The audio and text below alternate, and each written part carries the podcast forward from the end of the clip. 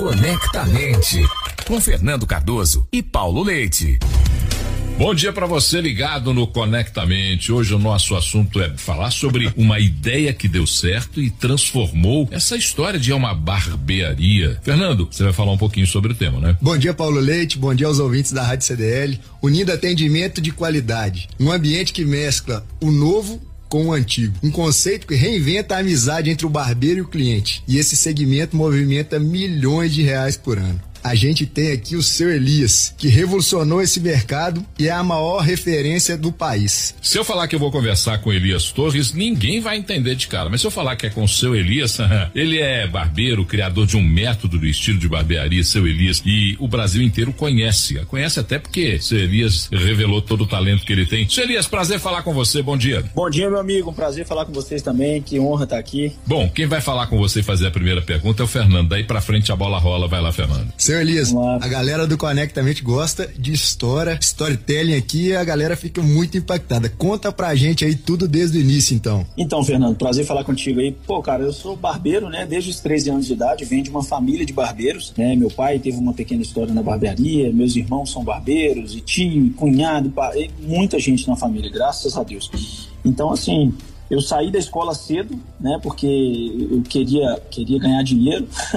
Na época, meu pensamento era isso. Eu voltei para a escola mais para frente, né? Para terminar ali o supletivo, aquela coisa toda. Eu, eu vendia chup-chup antes disso, né? Aqui em BH a gente fala chup-chup, é geladinho, né? E o, chup-chup ali custava 20, 30 centavos, né? E o corte de cabelo do meu irmão era 5 reais. Eu falei, meu Deus do céu, eu tenho que cortar cabelo. E aí, cara, aos 13 anos eu, eu fiz um curso, né? Inicial, iniciante ali, e fui trabalhando, cara. Cobrando barato ainda, cobrando 5, 6 reais no corte de cabelo. Em 2005, tempo depois, eu vim para o bairro Padre Eustáquio, onde eu trabalhei ali muitos anos também, oito anos precisamente dizendo, né? E depois, né, em 2013, é que eu fui abrir a barbearia Seu Elias. Aí foi um conceito novo, né? Uma história nova começou a nascer ali na minha vida pessoal, profissional e em todos os aspectos assim, minha vida começou a ser transformada ali em 2013, né? Quando eu criei o conceito de barbearias, né, aqui em Belo Horizonte, conceito que acabei me inspirando, né, em barbearias americanas, inglesas e tal, aquele estilo mais sofisticado, né? O barbeiro não trabalha de qualquer jeito, ele trabalha sempre bem arrumadinho, né? Tem um espaço bacana para receber o cliente, um cafezinho, um arzinho condicionado, uma água gelada. Aí no nosso caso a gente já fez um negócio muito grande, né? Aí colocamos manobrista, estacionamento, agendamento via aplicativo, né? Isso modernizou demais, né, o segmento. E nós colocamos uma equipe também na época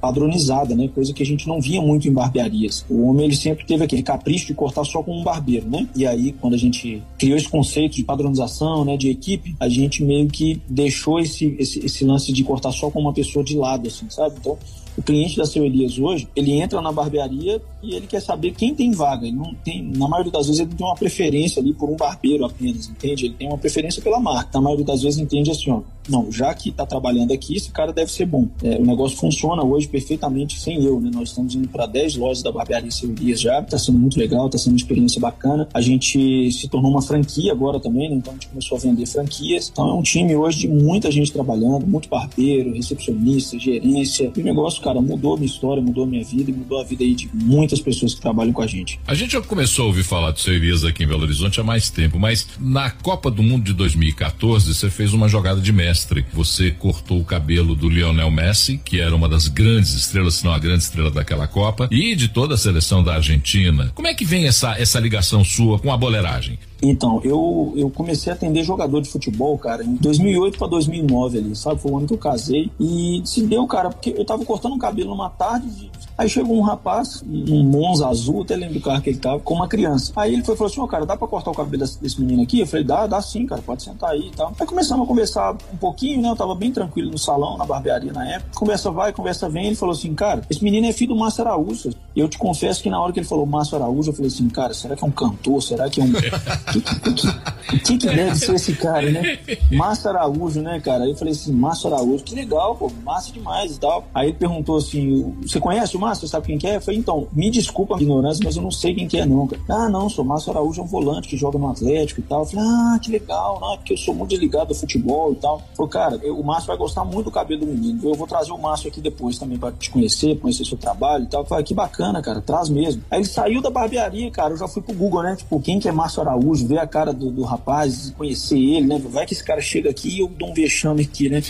Aí passou uns 15 dias, cara. Ele chega na barbearia, o segurança novamente, junto com o Márcio, junto com a esposa e junto com a criança de novo. Ah, eles trouxe o Márcio aí, falei que ia trazer, pra você ver, gostou demais do cabelo do menino. Falei, que legal, cara. Pô, Márcio, prazerão te conhecer, cara, e tal. Não, não, sou muito ligado ao futebol, não. Acompanho aqui de vez em quando, o cliente fala alguma coisa. Cara, na maior simplicidade do mundo, assim, sabe? Eu acho que foi por isso que eu trabalhei tantos anos com jogador de futebol. Eu trabalho até hoje, né? Já tá indo pra 12 anos. Porque eu não toco em assunto de bola, eu não tenho fanatismo, eu não tenho esse negócio, me dá uma camisa, me dá um ingresso, me dá uma chuteira. Não, eu não peço nada pra um jogador de futebol. A única coisa que eu peço quando termina, cara, posso tirar uma fotinha com você, né? E às vezes ainda dava de cortesia, sabe? Você era às vezes um cara muito conhecido, né? Um cara que a mídia muito grande, eu dava de cortesia para ele corte e tal, ele ficava todo feliz. E aí isso foi indo, cara. Depois o Márcio me chamou para cortar um cabelo dele no CT, porque ele não tinha como ir na barbearia. Aí eu fui, chegando lá, eu dei o meu cartão para os outros jogadores, né? Um veio cortar, o outro veio cortar e tal, fui dando cartão. E ali eu fui fazendo um network ali dentro, cara, sabe?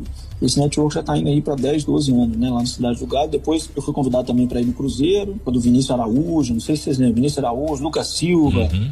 Mas aí foi um network muito bacana que a gente fez, cara, e ajudou muito. Eu costumo falar que não é só isso que fez a minha carreira. Tem gente que pensa, ah, ele cresceu porque atendeu famoso. Não, cara, claro, atender famoso pode ter me ajudado, mas se eu não tivesse visão de negócio, coragem, né, ousadia para fazer as coisas, talvez não teria acontecido nada, né?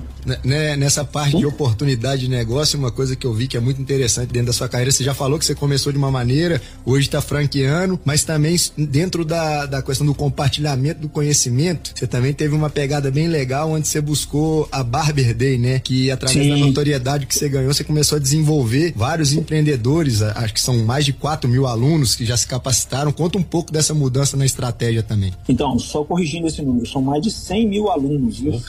Presencial e online são mais de 100 mil alunos já. Isso não contando views de YouTube, não, né? Tô contando alunos que compraram os nossos treinamentos, cara. Foi uma loucura, você não tem noção. Vou contar um pouquinho aqui. Em 2014, quando eu atendi o Messi, aprendi a seleção brasileira, né, e tal, aquela coisa toda, cara, muita gente começou a me procurar querendo aprender comigo, sabe? Querendo, cara, não, aqueles cortes que você fez no jogador tal, nossa, cara, sua barbearia é muito bonita.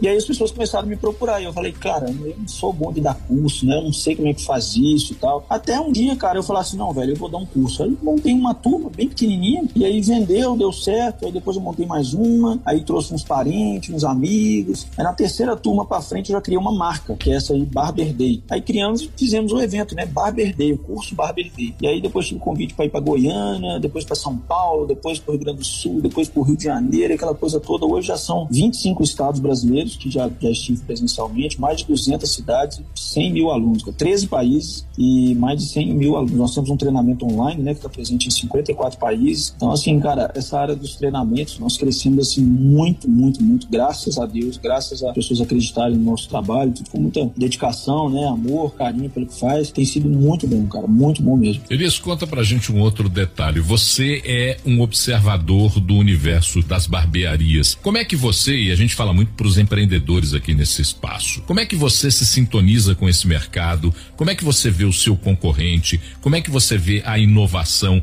Qual é a, teu, a tua visão para esses temas? Inovação para mim é o futuro, né, cara? A gente, a gente tem que estar tá sempre inovando, tem que estar tá sempre se atualizando. Isso em qualquer área, cara. Se você não se atualizar como locutor, como entrevistador, você vai ficar para trás. Sua entrevista vai ficar muito arcaica, não vai ficar uma coisa moderna. Se o seu programa não atualizar, vai ficar um negócio arcaico. Né? Às vezes tem, tem profissional que você fica conversando assim, que ele fala, bate no peito. Ah, eu tenho 20 anos de mercado. Aí você começa a conversar com o cara, você vê que ele tá 20 anos repetindo o primeiro ano dele, entendeu? Ele tá estacionado, né? Parou no tempo. Então, inovação, cara, para mim, tudo que, que é inovação, tudo que é legal, tudo que é massa, eu quero fazer. Nós somos a, a primeira barbearia do Brasil a ter agendamento via aplicativo. Então, assim, o cliente ele pode agendar pelo aplicativo. Né? Hoje nós temos um sistema operacional que é nosso, então a gente quer colocar agora sistema de pagamento pelo aplicativo, ou seja, quando você terminar de cortar o cabelo, é só o barbeiro arrastar para o lado, já cobrou no seu cartão, automatizado mesmo o sistema. A gente quer colocar um sistema de autoatendimento na porta das, das franquias, para o cliente ele mesmo chegar, ele mesmo fazer o pagamento, ele já vai receber um voucher ali que ele pode entregar na mão do barbeiro e tal. A gente gosta, né, dessa automatização, dessa automação, curto demais isso, cara. E eu me dou muito bem com meus concorrentes, cara. É, a gente tem um treinamento que é aqui em BH mesmo, que é o Barber Day Academy, e a gente recebe algumas pessoas de Belo Horizonte, nós fazemos um evento aqui no Palácio Azaz para 1.700 profissionais. Muitas dessas pessoas vêm aqui de BH também, a maioria de fora, mas muitos deles vêm de BH. Então eu dou certo, respeito, nunca vou ganhar um cliente falando mal do meu concorrente, nunca vou ganhar um barbeiro falando mal do concorrente, entendeu? Acho que tem espaço para todo mundo, né? Ô, seu Elias, que o mercado de beleza feminino era gigantesco, isso já vem de anos, né? É, no Brasil, assim, em 2021 houve uma pesquisa que foram movimentados 26 bilhões de reais no ano de 2021 e que até 2023 a expectativa é que 78,6 bilhões de dólares. Ao que você entende que proporcionou toda essa mudança para esse mercado também virar uma potência? Cara, o mercado feminino, ele já é muito antigo, né, cara? A mulher se cuida muito desde sempre. Né? Agora o mercado masculino mudou, cara, depois de David Beckham, depois desses metros sexuais aí, essa galera que se cuida mesmo, né? Hoje em dia é comum, né? Você vê homens fazendo a unha, passando a base, tirando os cabelinhos da sobrancelha, fazendo uma depilação peitoral, uma depilação das axilas. Tem homem que depila virilha, pinta o cabelo de preto, tira os brancos, ou deixa um pouco de branco ou pinta de louro, ou faz isso. Cara, hoje em dia o homem tá, assim, extremamente vaidoso, né, cara? Então, automaticamente esse mercado foi crescendo também, né? Esse mercado foi expandindo, porque não é todo homem que quer fazer o serviço dele junto com outras mulheres, né? Não sei se você já teve essa experiência, mas você ir num salão, tem muita mulher ali escovando cabelo, pintando cabelo, mulher com a perna aberta ali, pintando a unha, ela fica desconfortável, a gente fica desconfortável, não fica um ambiente, assim, com privacidade, né? Vamos dizer assim. Então, as barbearias hoje, cara, tem a cervejinha ali geladinha pro cara, na Seu Elias não vendemos cerveja, mas o comum hoje em dia é ter barbearias com cerveja, uma mesa de pôquer, uma sinuquinha. Então virou um espaço masculino, né, cara? Um espaço que às vezes fazem dia do noivo, né? O cara vai casar, ele vai para lá, passa uma tarde lá junto com os papinhos, brincando, dando uma relaxada, tomando uma gelada, pra no dia do casamento tá, estarem mais tranquilos. Virou esse ambiente e hoje é um, é um mercado que movimenta bilhões, cara. Falando a nível mundial assim, a gente não tá igual o feminino ainda não, que é um ticket bem mais baixo, né? Mas a gente tá, tá caminhando. Pô, a gente conversou com Elias Torres, seu Elias, um papo que faz a gente pensar muito na coragem, na, no atrevimento para empreender, né, Fernando? E aí, faz um resumo pra gente dessa prosa, Fernandão. Para começar, uma família de barbeiros, então o cara vem com a raiz, veio lá de cedo aprendendo, né, Paulo? Como que ganha dinheiro numa profissão tão bacana. Segundo ponto, a padronização e desenvolvimento. Eu acho que isso para toda empresa que quer crescer e expandir, ela tem que ter um padrão bem definido e um desenvolvimento dos profissionais, porque aí você desenvolve também o nível de qualidade. O projeto é. de franquia, eu acho que é um, um, outro modelo de negócio que ele consegue é, ser exponencial, né? Eu acho que dentro do Brasil Sim. é um modelo muito forte. Um outro ponto Sim. que é legal, senhores, eles acham que é a questão das oportunidades. Quando você falou dos jogadores, ou o ápice, né, que foi o Messi, você também soube muito bem estar tá ali no momento certo para aproveitar essa oportunidade. E por último, é.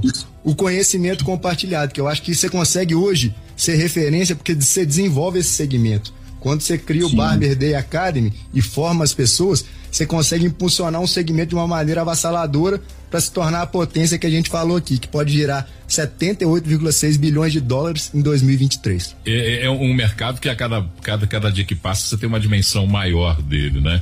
Elias Torres, seu Elias, que prazer falar com você. Que bom que a gente teve esse papo aqui no Conectamente. Beleza, meu cara. Obrigado aí pelo convite, foi bom demais. Conta sempre com a gente aí. A gente de vez em quando tá ali na CDL, ali, fazendo uns eventos ali. Um prazer estar tá aqui. Grande abraço para você, sintonizado com a gente. Segunda-feira a gente volta, né, Fernando? Tamo junto, Paulo. Esse programa daqui a pouquinho vai pro Spotify para você ouvir, repetir quantas vezes quiser. E na segunda-feira que vem a gente se encontra com mais um Conectamente aqui na CDL FM. Até lá. Você ouviu